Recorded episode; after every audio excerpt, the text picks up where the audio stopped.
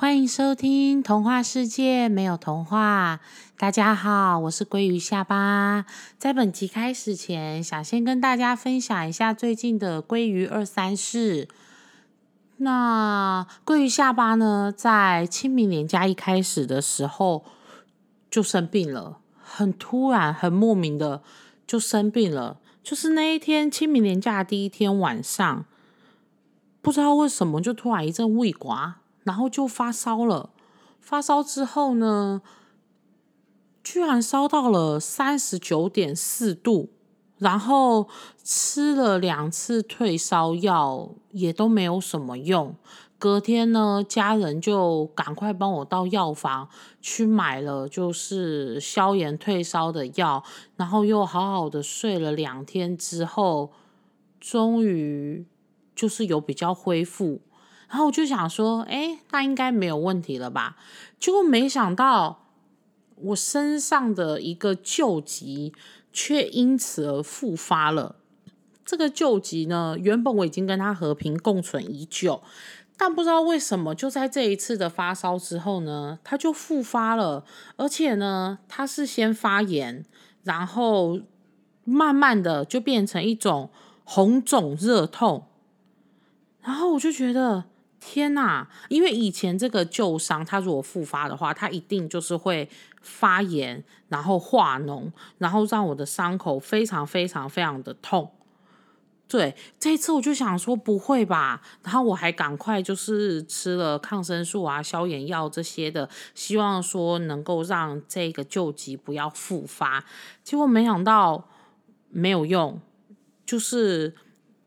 一发不可收拾，吃了抗生素没有改善，然后在上个礼拜三的一早，我去看了医生，医生也就是持续开药给我吃，也是没有用，一直到礼拜四的下午的时候，我发炎的地方已经肿的非常大了，我知道大事不妙了，我一定必须要去医院把我的脓包化开，让脓流出来。然后再慢慢的去消炎，所以我礼拜四晚上的时候又到医院去报道，结果医生一看，他居然说：“你这没有办法，就是直接化脓，就是把伤口化开，就是把脓包的地方化开，然后让脓流出来，你这一定要开刀。”然后讲了，就是让我觉得很很紧张，很可怕。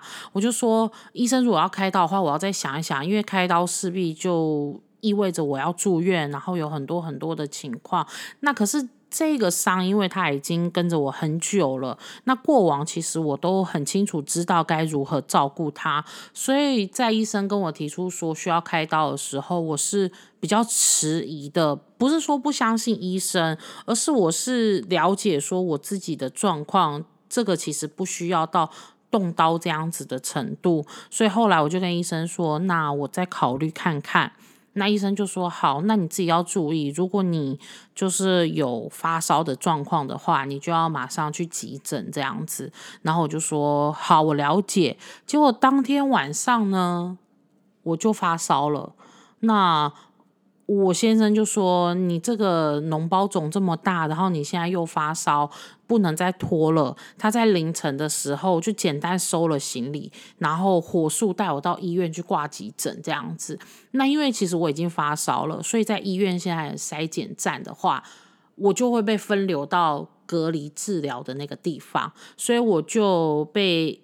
那个护士带到了隔离治疗的那个病房，那隔离治疗病房里面，医生看到我的这个脓包，他也是觉得不太乐观，他就说：“你这个部分的话，应该要开刀。”那我就说。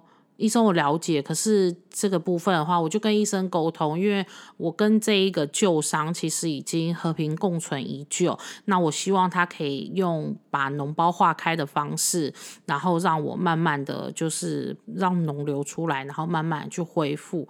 那后来医生也是尊重我的决定，而且医生跟护理师人都超好、超有耐心、超温柔的。然后医生说。因为你这个伤口范围脓包的范围是有点大，所以你没有办法直接打麻药以后再帮你化开。他说他变成要我忍耐他直接帮我化开脓包，然后挤出脓，然后再帮我清创里面的伤口。那这个部分的话都是没有办法打麻药的，他要我就是忍耐。那我想说，其实我那个脓包已经痛了两三天了，我现在这个忍耐是值得的，我相信我也可以忍得下去。所以后来就是在医生跟护理师非常细心而且有耐心的帮我诊疗以后，我终于就是在礼拜五的下午出院了。对，那经过这一次的这个大病啊，我没有想过，诶，我就是一个小小的发烧，然后就引起了这一连串的这一些后续的发炎反应。那经过这一次的大病呢，我自己也重新审视了一下我的生活方式，我就想说，是不是我以前都太急了，太急着想要完成一件事情，或者是说太急着想要去。做什么做什么，然后导致自己的身体可能其实已经不堪负荷了，但是我忽略了。所以经过这一次的大病，我自己呢就决定说，我要放慢步调，简约生活。毕竟，其实健康真的才是最最最最重要的，而且才是我们最大的财富。那我想要大家一定也要好好注意自己的身体健康，千万不要因小失大。这个的话得不偿失。对，好啦，分享完这一集的鲑鱼二三事，我们要来进入今日的主题喽。今天的主题是我无缘的前婆婆和婆媳问题。其实婆媳问题好像是全台湾。最难解的议题，无论你多么有智慧，或者是脾气多么的好，或者是你书读的多么的多，好像只要成为媳妇这个角色，都难逃婆媳问题这一个难题。但是如果啊，从观察婆婆的成长背景或是个性，我想多多少少也能知道婆媳问题大概会出现在哪里。应该是说，为什么会出现这些婆媳问题？陈文茜女士有说过一句话，她说：“人生不只需要聪明，还需要善良。聪明让你看穿一个人，看穿人性；善良让你理解一个人的难处，教你放下。”对我自己来说，我可以理解钱婆婆的难处，或者是她的个性。但我更可以选择是不是要成为跟他一样的人。大家很喜欢探讨婆媳问题，但今天其实我比较想要说一说我的前婆婆。或许就是因为时间过很久了，所以心里已经放下了当时的那一种伤痛和不理解，我才能够这样客观的跟大家介绍或者是分享我的前婆婆吧。要怎么说前婆婆呢？内心善良，个性倔强，逆来顺受，标准理想型媳妇的个性。我觉得这样形容她再贴切不过了。怎么说呢？在我跟她相处短暂相处的那几个月的时间里面，我听她细数过无数次她对她老公的付出，对小孩的疼爱。比如说，她年轻的时候身兼多职，抚养长大小孩，为人妻的苦，就是她老公其实没有疼爱过她，不但是背叛了他们的婚姻爱情，还背叛了我婆婆的人生。我每一次啊，听我婆婆前婆婆就是一直叨念她对前公公的恨，其实我更能够清楚体会的是。他当初有多爱我的公公，还有就是他为人媳的无奈，他他真的把他的一生都奉献给那个从没有善待过他的夫家，又看到他一个人对于养大两个小孩的坚持，其实我内心有一度是很佩服他的，诶，就是公公不疼他，然后。我说的公公就是她老公啦，我的公公，她老公不疼她，然后她的公婆也不喜欢她，也没有善待她，她就是自己一个人这样子咬紧牙根，身兼多职，然后把小孩养大。其实我内心一度是很佩服她，很佩服她的。我觉得如果我今天换做是她的立场跟角色，我可能没有办法做到。但你知道啊？就是可怜之人必有可恨之处，在他身上，其实这句话也是可以得到印证的。不是说他他有做什么很过分的事情，而是他其实明明可以离开这一切，他可以拒绝被这样子对待，他可以不要，他可以 say no，可是他却由得这一切发生。呢，就是公公外遇不回家，然后他的公婆又对他不好。但是他都无怨无悔，有时候其实我都很怀疑他在跟我讲这些的时候，他是不是根本是故意让这一切发生的，好来证明他可以，他有能力，然后也能证明他存在的价值。对啊，因为我不懂哎，就是夫家的公婆都待他不好，然后老公外遇也都不回家，然后他可以就是。帮我的公公生了两个小孩，而且听说就是我的公公，也就是她老公，还有她的公婆是会对她拳打脚踢，然后讲不好听的话，但是她也打也打不走，骂也骂不跑，就一个人这样咬牙苦撑养大两个小孩。我印象。很深刻，就是我前夫的姐姐，也就是我大姑，她曾经跟我说过，她说在那种年代啊，她妈妈一个人可以养大两个小孩，你就能够想见她的个性有多么的固执了吧？的确，至少在我跟前夫离婚的当天，我前公公跟我前婆婆他们都还没有离婚，虽然前婆婆。已经有他自己的人生，还有他的伴，另外一半的男生在陪伴他。可是配偶栏上就是还是挂着前公公的名字。我不知道他想要证明什么，但我很清楚的知道，我不是他，我更不想要像他那样过完一生。所以你说他这样子的个性，如果我跟前夫在达成协议、决定要离婚的时候，坦白的跟他说我们要离婚了，你觉得他会同意吗？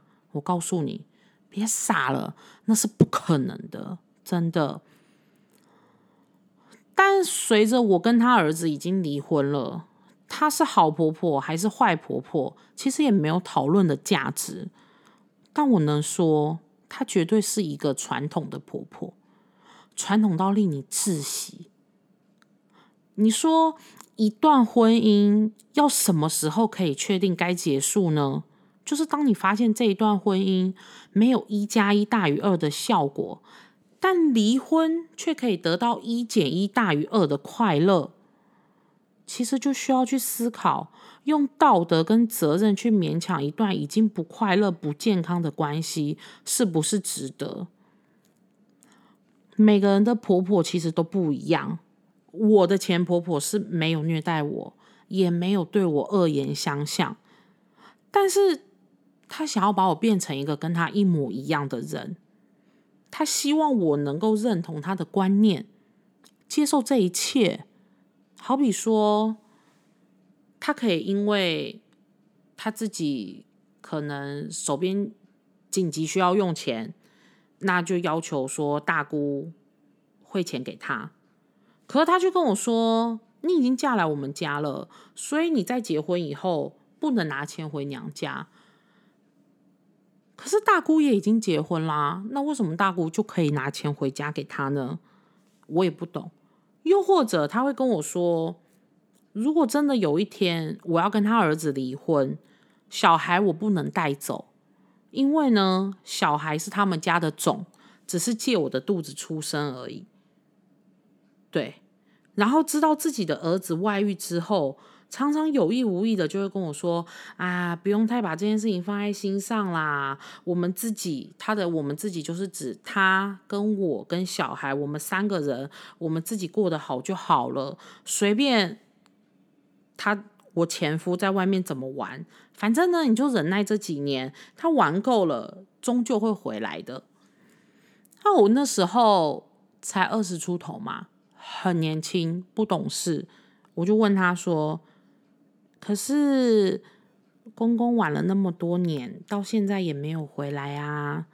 我就看到我前婆婆的脸上真的是 get saving，但是我那时候是真心的发问，因为这攸关我一辈子的幸福。如果你要我相信我的前夫会如他所说的玩个几年就会回归家庭，那。总要有潜力可循吧。如果连我婆婆跟我公公他们都不是这样子，你要我怎么能够相信最终我的人生会是我婆婆说的那个样子呢？